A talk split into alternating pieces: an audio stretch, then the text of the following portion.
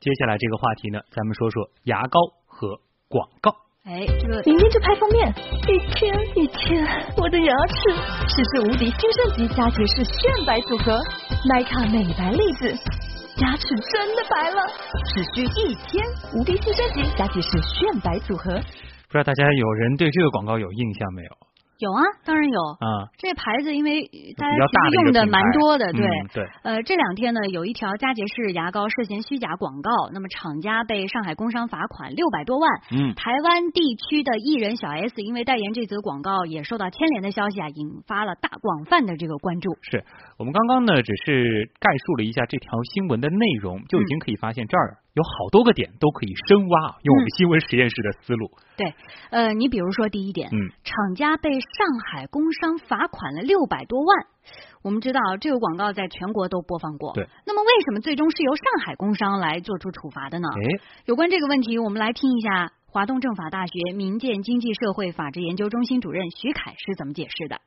啊，这个事情是这样的，因为这个佳洁士啊，它的销售在全国都有网络。工商它是属地管理嘛，实际上任何一个只要它在全国有销售的税级的工商局都可以立案来进行查处，或者来立案进行一个处罚都是可以的。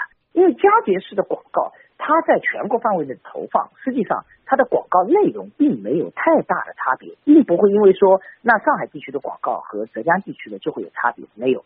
那么只要你认定在上海地区的广告。是涉嫌违反我们广告法的相关的规定，做了一些虚假广告的陈述。那么实际上在其他的地方，广告的内容因为是相同的，所以在认定方面应该是一样。嗯，这次因为涉嫌虚假广告，佳洁士啊，他被罚的真不算轻啊，六百零三万也是创下了国内虚假广告的罚金之最。那么徐老师，这六百零三万到底是怎么算出来的？能不能给我们也算一算呢？那么根据广告法的规定。涉嫌虚假广告这个方面呢，在行政处罚上涉及到就是说我们所谓的罚金这个部分，是由一倍到五倍来进行一个处罚。处罚的标准是什么呢？就是它的一个销售额，也就是说依据这个广告它来产生的一个销售额来进行处罚。一到五倍之间如何来进行衡量？这个就是由承办这个案件的这个工商局啊，他们针对当事人在虚假广告的过程中，比方说他的主观的恶性啊。他通过广告获利的这个关联度啊，以及其他的一些因素来进行考量，这个没有一个明确的标准，说一倍到五倍一定要是多少，这个倒没有一个很明确的一个量化标准。那么徐凯老师，刚才您也提到了，罚金是根据销售额来计算的，那么是上海地区的销售额还是全国的销售额呢？呃，销售额是按照上海工商这样的来处罚的话，那么一般来说，佳洁士公司在上海地区的它的这个销售额度来进行计算。当然，如果说佳洁士它是在上海地区设有总部的情况下，那么它可能会合并所有在中国大陆地区的所有的销售额来计算。广告收入和它的营业额并不是完全的对等的，并不是说因为你这个营业额就是因为你这个广告。那么实际上，他在计算的时候，完全是要考虑到，就是说做了这个广告和你这个营业额之间的一个因果关系，并不是按照你全部的销售额来算，因为这个里面他就要衡量，就是这个销售额由于你虚假广告的宣传所导致的销售额的可能不正常的一个上涨，它实际上是针对这个部分作为基数来进行处罚的。如果按照所有的销售额来进行计算，一个也不合理，第二个计算的金额肯定不止六百多万。那就不得了了，那就是个天价数字啊。嗯，那其实我们也注意到啊，广告法修订草案当中增加了广告见证者的行为规范和法律责任，这就意味着明星们呢是不得为他们没有使用过的商品或者是没有接受过的服务做证明了。那么，作为佳洁士牙膏的代言人小 S，她是否需要承担连带责任呢？这一点在法律上是否有体现呢？那这个问题呢，就是在我们九五年的广告法中，由于制定法律的时间比较早，当然我们现在的广告法也在修订过程中，当时没有考虑到明星代言相关的赔偿责任是否需要连带的问题。但是呢，在我们的消费者权益保护法前年通过的消费者权益保护法的修正案中，就明确规定了明星代言，如果说你代言的广告涉及到了虚假的一个相关的问题，而你明星在其中又的确做出了相关的不实承诺。那么这种情况下，你是要承担连带的相关的责任的。那么这个连带责任具体是指什么呢？会有哪些处罚呢？徐凯老师，这个责任倒不是一个行政处罚意义上的责任，而是指我们在民事赔偿上面连带性的一种责任。比如说，你这个消费者由于信赖了这个明星对于这种产品的误导，那么所导致的相关的损害，你既可以向产品的生产者、销售者、广告的发布商要求承担责任，同时在具备了法定条件下，你也可以要求由这个代言的明星。来对你的损害进行赔偿，嗯，更多的是一种民事损害赔偿的意义上讨论这个问题，而不是严格意义上的我们所谓的行政责任啊。咱们其实说佳洁士的这个广告涉嫌造假呢，其实关键就是说广告里面小 S 的那一口白牙是加特效加出来的，是 PS 的，嗯，那么我们怎么知道这广告是 PS 的呢？到底是怎么看出来的呢？我们也是采访的一位摄影师石榴，我们来听听他是怎么分析的。电视上，如果从专业上角度讲，它不叫 PS，它是有专门的视频的修片软件。在普通的影视灯的拍摄下面，它的皮肤啊，它的这种就白色的这种东西，应该第一显现出来是偏黄色的。就是平时如果目测下面或什么样情况下面，它肯定都不是白色的。第二就是牙齿，它肯定应该是有纹理的，对吧？你不可能是个直接亮白的，很干净很干净，什么东西都没有，这是不可能的。你随便看一个普通人的话，他的那个牙都是应该是有纹理的，这就可以知道他是所谓的 PS 过了。视频的话应该有数据的吧？比如说你单帧把它截屏下来嘛，你可以用像 PS 软件，比如有吸管工具吗？你把这吸管放在他牙齿里面，你取不同的采样点，它采样点如果数据都是相同的，那肯定就是 PS 过的。它全部是用同一个色调去把它给补掉的呀。取样点越多，如果数据越相同的话，可能相近的像素点的这个数据值控制在十以内的话，那肯定就是 PS 过的。不要说 PS，就是说肯定是修图修过的呀。色彩数据是最能说明一切的。我我不知道程曦你在现实生活当中有没有见过那个牙白的像广告里那么白的人？我真没见过，我是没见过。小时候我。就听信那种广告嘛，我还真就天天刷牙，刷完之后我还就指望着我的牙能像那样白啊。现在看看，其实大部分都是 P 出来的。对，刚才说到这个 PS 啊，修图啊，其实在日常美图的这个过程中也是广泛应用的。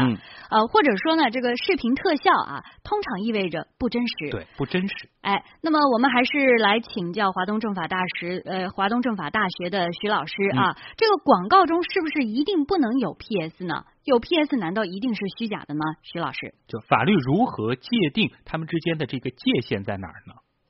啊，这个不是这么理解。所谓 PS，它只不过是一种做广告的一种手段而已。嗯，我们并不能理解说只要 PS 它就是虚假广告。那反过来说，我们也不能说啊虚假广告都是用 PS 的方式来进行呈现的。那实际上我们也都知道，广告它具有一定的夸张作用。但是如何界定比较夸张的广告和虚假广告之间的界限，这实际上是我们广告法中要界定一个比较重要的一个意义。那么实际上我们工商在现在在查处这个案件的过程中，明显你已经超过了公众认知的夸张的一个程度，那么他会认定为你是一个虚假。有一些广告可能他会在下面写上一些字或者一些术语，比方说我们很多看到的方便面的广告。那方便面的广告，我们也知道，你吃的那个方便面和正式呈现在广告上的那个方便面肯定是不是一回事。但是往往现在方便面的厂家或者广告主，他会打一句话，那就是广告中的内容或者广告中的食物和实际的可能有不符，以实际为准。那这种情况下，它实际上我们认为它可能构成虚假广告的因素可能就比较小了。啊，所以以后的这个牙膏广告下面应该也有这样一句话，就是这个广告当中的牙齿并非是真实的，加过特效的，使用之后的效果为准。哎，呃，乐奇也给呃大家说说吧。其实很多网友也在这个吐槽，其实这种比较夸张的或者说夸张过度的广告还是很多的。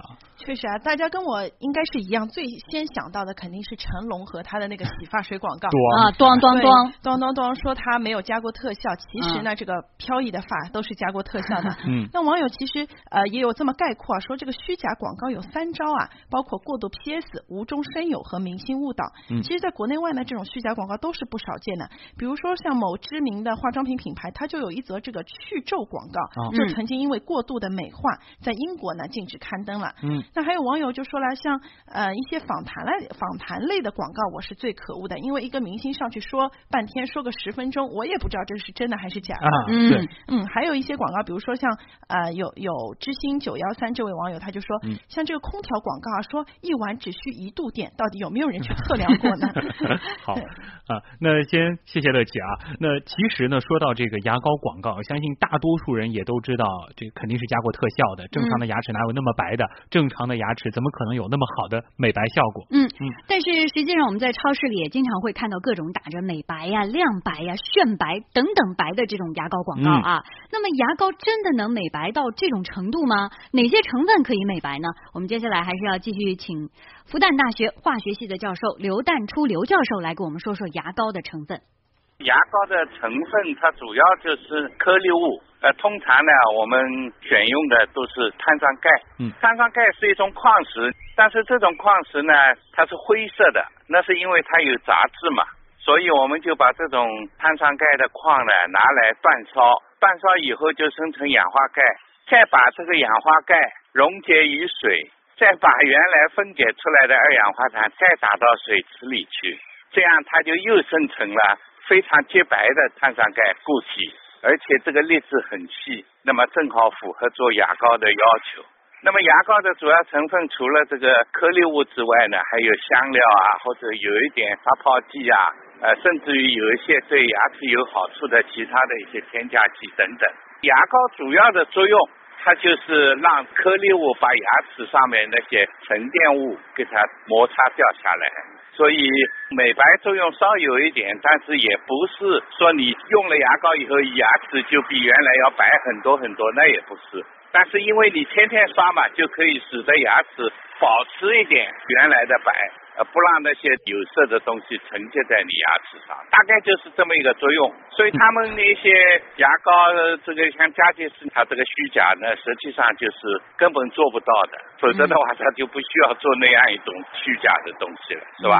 牙膏基本作用就是颗粒物去摩擦你的牙齿。好，谢谢刘教授。那就像刘教授说的，牙膏美白基本上都是骗人的，而广告呢，多多少少它都有夸大的成分。如何分辨呢？不仅仅是要靠工商部门的打假，也需要咱们消费者具有更科学、更具判断力的头脑哈。哎，其实，在阿基米德平台，我们新闻实验室今天的直播帖下嘛，好几位朋友发了这个呃夸张广告的一些图片上来啊，大家其实可以去看看，蛮有意思的。是。